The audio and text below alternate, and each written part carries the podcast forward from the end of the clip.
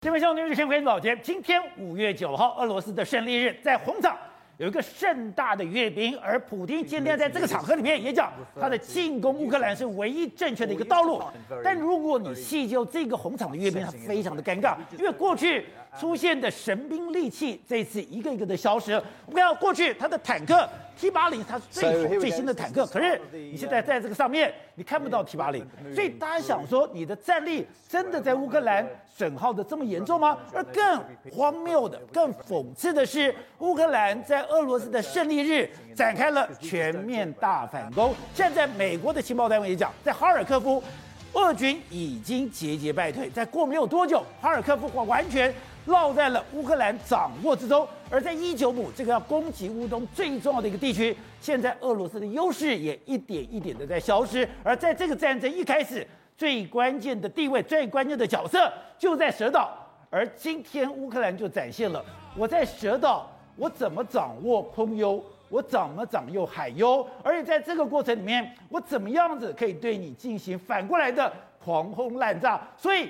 现在普丁还非常的嘴硬，但这个强硬的态度能撑到什么时候呢？好，我们今天请到前面对代表首位的台湾国际法学会的副秘书长林庭辉，庭辉你好，大家好。好，第二位是美丽岛电视报董事长吴子嘉，大家好。好，第三位是时事评论李正浩，大家好。好，第四位是国民党台北市议员徐小新，大家好。好，第五位是全球防卫杂志的采访主任陈国明，大家好。好，第六位是资深媒体人陈东豪，大家好。好，待会儿呢，前台大感染科医师李世璧也会加入我们讨论。好，所以这正好刚才讲，哎。今天是红场阅兵，照理讲，哎，这个是普丁本来以为说这个是我要宣布胜利的日子，他他不敢宣布胜利，因为这个真的太难看了，他只能讲说我攻击乌克兰是一个唯一正确的道路。但问题是，你现在在红场阅兵，你的军种、你的武器、你的装备明显的比去年逊色很多。第二个就是他没有想到乌克兰竟然在红军，也就是。俄罗斯的胜利日这一天进行大反攻，对，五月九号，与其是与其说是俄罗斯的胜利日，不如说是他的失败日啊！失败日，现在哈尔科夫都几乎要被拿回来，伊久姆，俄罗斯要被乌克兰包饺子，而蛇岛现在如果没有意外意外的话，应该已经整整个被乌克兰吃下来了。这个对普京来说真的非常难看呐、啊，所以说。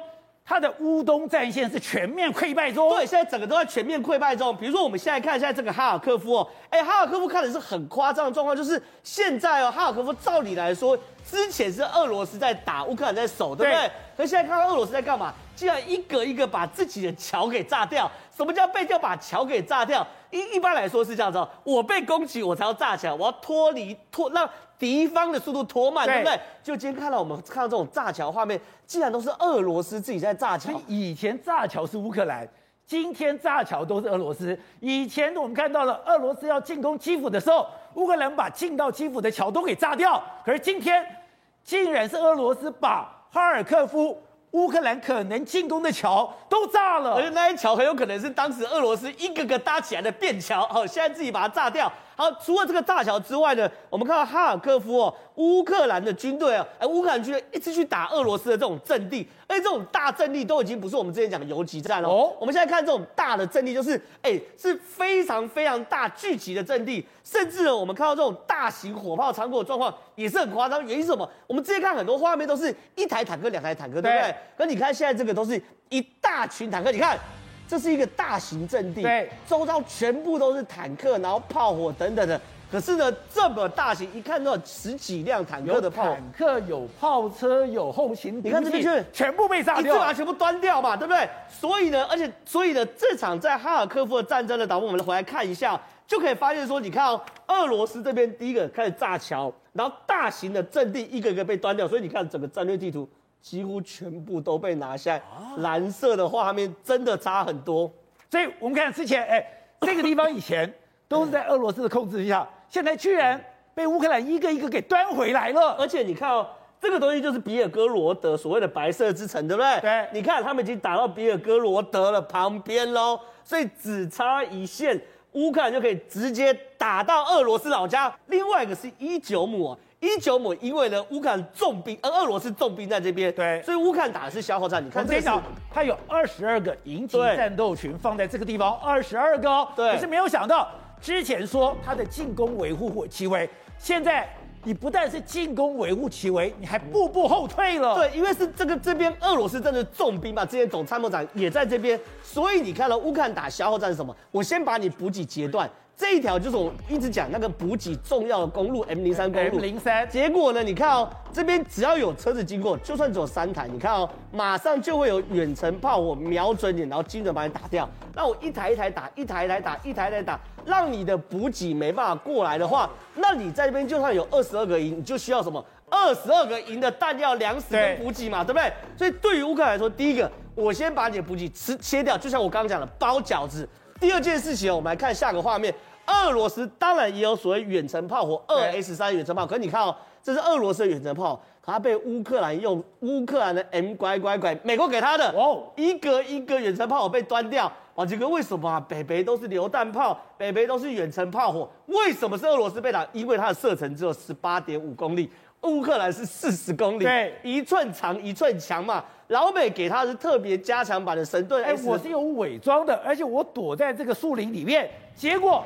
你不但被侦测到，你被瞄准到，而且你被打掉，而且是精准打击嘛。所以你说这里面没有所谓精准的导引，我真的不相信。但重点是来是，对于美国来说，它所有榴弹炮射程就是四十公里到四十五公里，可是俄罗斯还是停留在过去冷战时代的思维，只有十八点五公里的状况之下，我就算知道敌人从什么方向来，我也打不到他嘛。所以现在整个一九五的状况就是这样子。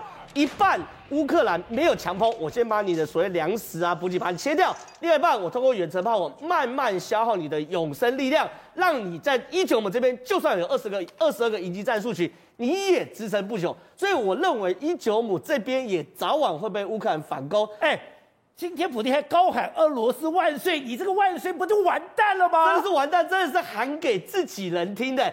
另外一个最精彩的是蛇岛这部分，蛇岛，蛇岛现在我说为什么蛇岛乌克兰应该把已经把它吃下来，因为蛇岛乌克兰在打这个蛇岛是非常非常的节奏。我们第一个看到是这样，因为我们知道蛇岛就在黑海上面，黑海上面原本旗舰是莫斯科舰，莫斯科号被打沉后，现在最厉害就是马卡洛夫海军上将号。哎，最近上礼拜也被干掉了。对，二零一七年，二零一七年才服役。你看哦，他为什么这个这个是呃呃海军上将号被干掉的画面哦？这个海军上它上将号就停在蛇岛旁边。为什么？因为俄罗斯是想定，因为它有非常好的防空系统，它也有所谓对地的系统，所以它其实某种程度在那边是当定海神神针。所以其实它有防空系统，有非常好的防空。二零一七年才服役的，它的电子设备都是最新的。可是，一样，第一个透呃乌克兰透过海王星先把它集成。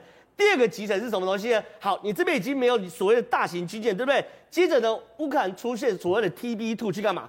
打蛇岛上面的防空系统。哦、蛇岛上面有简易的防空，这是蛇岛上面的简易的 SA 十五的防空系统，它是简易的，可是对于一些无人机或直升机，甚至低空飞行的这个飞机也是有杀伤力。所以你看哦，第二步他们先派 TB2 无人机，你看，哎，把这个 SA 十三打掉，对不对？再来第三步做什么呢？他们把附近有那种猛禽的快艇的巡逻舰也把它打掉。这个快艇巡逻舰我们上礼拜给大家报告过，对不对？这个是猛禽快艇。对，你可以把它想象成它可能是马可夫马可洛夫海军上将号的那种左背右膀啊，旁边的小弟等等。好，打掉。然后呢，又把蛇岛上面的所谓的这个所谓登陆舰也把它炸掉。所以你看哦，这个是把蛇岛上面登陆舰炸掉。所以你看哦，至此为止哦，蛇岛旁边最大的军舰不见了，对，防空系统不见了，没了，巡逻舰不见了，对，登陆舰不见。所以蛇岛现在等于是不设防，这时候派出最重的武器，两架苏凯二十七过去了。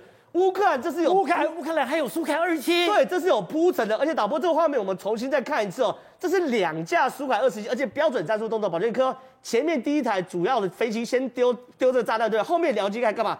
丢闪光弹。所以他们其实一前一后，前面的主机是负责丢这种重型炸弹的，后面的僚机接着马上丢脱曳弹、闪光弹、热焰弹来去对吸引敌方目标。所以这战术动作是非常标准的西方的战术动作，不是这跟象棋一样嘛？嗯、我将军抽车，将军抽马，将军哎车马炮我全把你干掉，车马炮干掉，我的将军我的将就没了，没有防护了以后。我就不断的给你将军将军将下去，对，所以这个画面才是整个蛇岛攻击的最大的彩蛋。我要先讲哦，如果马卡马卡洛夫海军上将号没有被击沉的话，苏凯二十七飞过去是有可能会启动马卡洛夫上将号的防空系统的，对不对？所以苏凯二十七要先打掉，那那个马卡洛夫上将号要先打掉。对然后如果这个蛇岛上面的 SA 一五的防空系统没有被打掉的话，苏凯二十七低空飞行也有可能被打掉，对不对？对。所以刚刚我讲那么多，都是一个又一个的铺陈，铺陈到最后，苏凯二十七两架才过去，而且过去的时候他们也没得意忘形，还是标准战术动作。前面的主机丢炸弹，对，后面的僚机丢热烟弹，然后两边一起脱离，所以这个动作还是很标准的。所以前面俄罗斯乌乌克兰铺陈那么多，最后主修就是在这个画面嘛。重点啊，竟然还有彩蛋。什么叫还有彩蛋？什么彩蛋？我们现在看到是无人机把米十八的直升机打爆的画面。哎，这是史上第一个无人机打掉空对空飞飞弹的，哎，空对空载具的哦。比如说这个是讲无人机不是空对地，对，是空对空。对，因为美国一直希望说无人机可以成功的空对空。对，这个米米米八直升机实在是很两光啊。这米八直升机是它的这边空低空盘旋，结果呢，TB two 无人机就飞到它上面。飞到它上面的时候，他完全没有注意到上面有 TB2 无人机，然后呢，TB2 无人机的时候上面丢一颗炸弹下来，这米八直升机就被打掉。所以呢，这是彩蛋，史上战争史上第一个无人机完成空对空袭击任务的，就是这个。而且现在美国空军居然讲，它是真的有一个大狩猎计划，而且这个大狩猎计划真正的大杀器。凤凰幽灵还没出来，而且美国国防部已经证实了凤凰幽灵乌克兰已经会用了，而且重点来，我们刚刚讲那么多这么多的铺陈，对不对？可最后最后的好料即将上来，就这个所谓的大狩猎计划。大狩猎，这个叫 Big Safari。Big Safari 这个大狩猎计划是美国在一九九五年美国空军成立的。它这个大狩猎计划是干嘛呢？做网络空间电磁战的。这东西呢，其实它就是模拟一个环境。他说在阿富汗跟伊拉克战争中。大狩猎计划都很有用，就说它模拟一个网络空间的电子作战波，如果全部被干扰的时候，你要在怎么这边让像在丛林里面像猎人一样去狩猎你的敌人。结果呢，今天最新讯息是哦，这个凤凰幽灵无人机竟然是这个 Big Safari 大狩猎计划下面这个产物，是，而且这个产物第一个就要投入在乌克兰战场，而且乌克兰已经有二十名乌克兰军人受训完成。所以这场俄乌大战的最终回，凤凰幽灵无人机即将要上场。董事长，我们刚才在谈蛇岛的时候，你就说非常奇怪，因为蛇岛刚刚讲的，你这么有计划，这么有步骤，你先把旁边的战舰给端掉，端掉了以后，你居然把苏凯二十七给拿出来，然后从空中进行伏击。你说这个不是战争，这是一个秀，这是乌克兰向全世界展现。他已经可以把俄罗斯傲吼拢对的秀哇，这个是一个非常经典的一场秀。这什么秀你知道吗？因为他那个他那两艘这个空这战机是低空轰炸，对，低空飞那低空飞行，你知道是为什么情况？就保证是空优在他手上嘛，他他他的防空能力完全没有了嘛。对。他连一般的防空，你看这画标，它是飞得非常低哦，它等于是用这种俯冲轰炸的方式来进行攻击的。是它有几个特色，从这个来解读，我在我们都当过兵都懂嘛。最差的这个防空武器是什么？就是空防空机枪嘛。我五零机枪也可以把它打下来，对，对不对？它连五零机枪的能力、防空能力都是完全没有防空能力的。对，所以它前面的攻击用无人机、用海皇星飞弹。去做第一波、第二波的攻击以后，把所有的防空能力摧毁的殆尽，完全挂零了。他开始用战斗机出去轰炸。他轰炸的时候呢，他用的是传统的没有制导能力的普通炸弹。对，这个很重要哦。为什么他才用俯冲的方式？呃，不是，他没有制导能力代表什么？你知道吗？代表他的坐标定位早就定位好了，哦、他没有办法改变啊。他是下去当定位就丢炸弹就离开了嘛，对，对不对？那它，因为它本身没有炸弹，本身没有这个，没有没有没有没有没有智能，没有选择，没有没有任何这个制导能力，它就没有办法调整嘛。所以一定是那个 data data 早就输入了，对，坐标在你在飞机里面。那好，那这个里面代表什么？代表几个意味？它告诉俄罗斯非常清楚的讯号，说我现在有能力来跟你做这种类似这种同样的作战方式。第一个，我可以摧毁你的防空能力；对，第二个来讲的话，我可以在做地面的重点的这种这种，我这地面，他因为他打的是蛇岛的军事设施哦，他全部把它摧毁掉了。我可以在这种用我的空军有能力去摧毁你的地面武力。哎，所以他最近在示范说，我可以用 M 拐拐拐，我可以用自走炮。现在我连空军都可以摧毁地面设施了。他非常清楚的，他的他可以在掌握起码局部的空优没有问题，而且他现在摧毁的到底这一艘。这艘所谓的这种海军上将号的这个战舰哈，它是从一九，它是二零一七年下水的，建二零一七年开始服役，哎，到现在才几年啊？才三四年的时间啊，是是目前俄罗斯最现代化的军舰，那怎么可能被打掉呢？所以我绝对不相信什么呃乌克兰的海皇星火飞弹有那么大的能力，没这回事，因为它是最现代化。现代化代表什么东西，你知道吗？代表了它的防空能力。它在蛇岛旁边的停留，在这边趴它的停泊在旁边的目的是什么？它就是护卫蛇岛啊。它对整个 cover 一个区域，他们的海军的布局布置就是说，好几艘舰队同时在这整个全区搭出一个防空的系统出来嘛。结果居然这时候会被出现破口，然后就被轰炸掉，那怎么可能呢？这表示这这个可能性，就是说这个在这个这个时间点来讲的话，已经有人干扰了它整个防空系统嘛，所以它的电子战是被瘫痪掉了嘛。它跟莫斯科号一样。我有三重的反制措施，完全当人家打我的时候，我一个都拿不出来，一个都拿不出来，全部失灵，全部失灵，然后才被飞弹，而飞弹的定位又很精准，又是精准打击，就是同样的一模一样的故事，就重新再翻再翻重演，因为这个战舰被轰炸，被被被被轰炸，被打击到了之后，是。它所有的防空能力全部丧失了嘛。所以刚刚孙浩讲很对嘛，苏凯二七可以来去自如，他第二波再用 TB two 的这种。TB2 的这种无人机，无人机再做第二次的清清理战场，清理完了，已经完全没有防空能力了。他的苏凯五十七下来了嘛？是，对不对？苏凯二十七，苏凯二十七下来了，所以苏凯二十七下来的话，做一个低空的一个轰炸，对吧？所以我们看到今天 B B 机讲，这这个 SOP 就告诉你，就告诉你，我有能力从这三段式的攻击里面，在你每一个不同的战场，对，跟你每一个不同的战区，我都有能力做到这个程度。那你这那这个怎么玩？难怪 BBC 讲说，普丁的前面只有各种不同失败的方案了。是，所以这很惨啊，这个就非常惨啊。他的，所以他这个就是说，他的整个在空空优的部分，包括连防空的部分，包括电子战的部分，是完全居于下风，而且完全等于说被北约的部队整个控制住，整个干扰掉了嘛。对，不然不可能是那个几亿美金都打掉了啊。然后这个时候呢，乌克兰就故意就是飞一次做一次这种攻击给你看，他就做个 demo，做一个展示。你说那是 demo？那当然是展 demo，因为蛇岛没有战略价值，对，没有攻击价值。喂，今天看到了蛇岛这个动作，你第一个想说，俄罗斯的防空能力到哪里去了？他的空优跑在哪里去了？而且他真的像吴董说的，那是乌克兰甚至是美国在后面，我要做一个 demo，这个 demo 就代表。我在所有的战力上已经碾压俄罗斯了吗？我们要这样来看，说真的，这蛮奇特的哦。大家都以为说，哎，呃，乌克兰空军不是在开战之初哦，应该都被消灭掉。对。怎么又账面上开战之前哦来看，就是呃，俄罗斯呢大概有一百二十一架哈 S U 二十七，那白俄罗斯二十五架，那乌克兰这十八架哦，所以十八倍。那这十八架 S U 二十七哦，说真的是对乌克兰空军来讲是蛮珍贵的，因为另外一个搭配机种叫米格二十九，所以其实这两款战机哦是乌克兰空军的主力哈。那呃，这些乌克兰的空军机场在开战前都处在哈，比如说伊斯坎德尔或各型的巡弋飞弹打击范围之下。那我们惊讶的第一点说，哎，这些乌克兰的 S U 二十七怎么还有还有战机存活，还有苏凯二七，还可以起飞然。然后第二点就是说，哎，这些有生的战力哦，通常是保留在关键的决战时刻来使用，比如说像我们呃汉光演习，哎，我们都战机。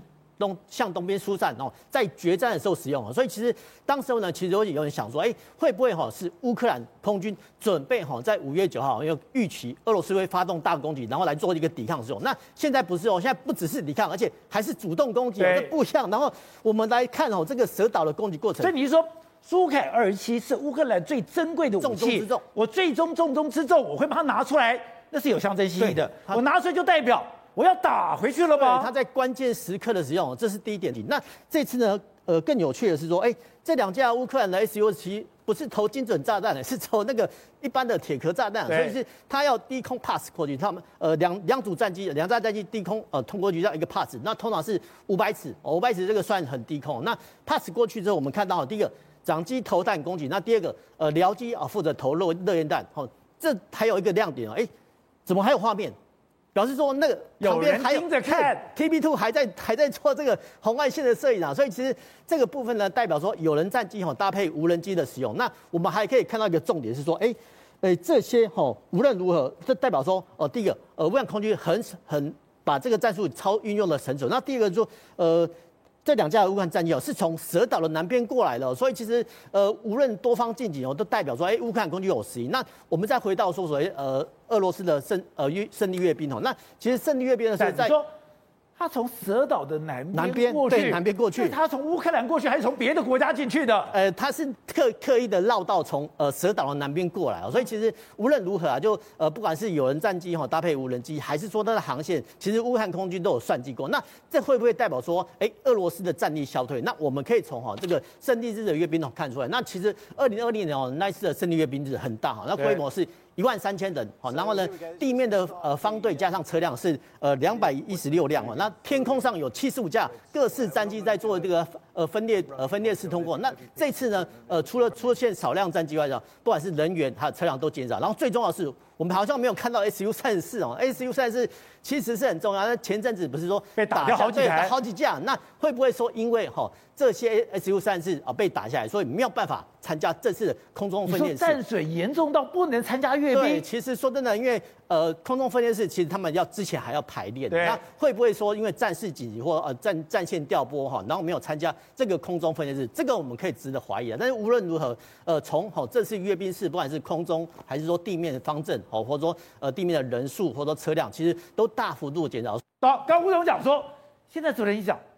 他现在要反攻这个马利坡，如果这样子，那等于说所有的战线，俄罗斯要全面崩溃吗？而且为什么大家这么在乎马利坡？现在居然传出说，在马利坡的地道里面，各国最神秘、最骁勇善战的种子教官还在里面，因为确实有可能哈。那么讲，马利坡打了那么久，呃。俄罗斯还是有俘虏到这个呃，原来在马利坡的守军，对，不管是原来海军陆战队第海那个乌乌克兰海军陆战队第三十六旅，或者是原来亚速营的，都其实都有人被俘虏。好，那我们直接那么讲，亚速营不是只有乌克兰，它其实有很多不同国家的人在里面。哦、我们目前看起来，照乌克兰军方的估计的的说法里面推估出来的，在亚速关卡的地底下，应该大概还有两千个人。那这两千个人呢，来自。不同的不同的不同的地方，他一定有一定有外国人，对，因为什么？就有外国人被俘虏了啊。但是这个攻击也是因为这样子开始的。为什么？像你知道，在看这个信息的时候，这时候看中国的网站是最有意思，因为他全部用这个俄罗斯国防部的消息。俄罗斯国防部怎怎么发什么消息？比如说，传说中加拿大前陆军司令，这假的？一直有这个说法。像这个说法，在你你再看。中国的的网站里面，那几个几个大的那个平台里面，加拿大陆军陆军前陆军司令在亚在亚速钢铁厂里面这个消息流传很久，是真是假没有人知道。但是如果被俄俄罗斯抓到了，他就有个理由讲啊，是你北约在惹我啊。对，我你要注意的，打仗打到这个阶段，对普京当然不利。可是普京如果要巩固，继续让俄罗斯人民相信他，多数的人相信他，他如果抓得到了一个。加拿大退役的前陆军司令，他可以合理化他自己很多事情。所以我不是跟乌克兰打，我是跟北约打。等于我是跟北约打，打成这个样子就合理啦。好，可是关键是会不会有这样子一个人？那如果没有，退而求其次，看亚速营，亚速营跟最早成立的时候的的组成分子已经有很大的不一样。他有很多不同国家的人在里面。他这时候如果能找到各个不同的英国、法国、美国各国的人的话，他也可以有一个理由。还有一个很最有可能的状况是，你看亚速营可以打那么久，没有垮掉，就表示说他们被受过非常特殊的训练，能够在地底下里面能够忍那么久，还能够有攻击，这是这是搞特战的。对，所以里面一定有特殊教特殊的教官，否则你的军心士气怎么可有有办法撑得住？看不到太阳，然后你的你的弹药、你的食物各方面都是很紧迫的。所以亚速营这个事情来讲，马利波这个事情来讲，对于普丁来讲太有意义。可是关键是，他还没打下来。好，因为，今天还有一个新的发展是，拜登的老婆跑到乌克兰，虽然是到了乌西，然后跟泽伦斯基老婆两个人见面，可以说这是一个重大的意义。因为拜登的老婆如果到了，拜登就有可能去；如果拜登的老婆去了，就代表美国的势力已经不在乎这个堂而皇之进来了，而这个。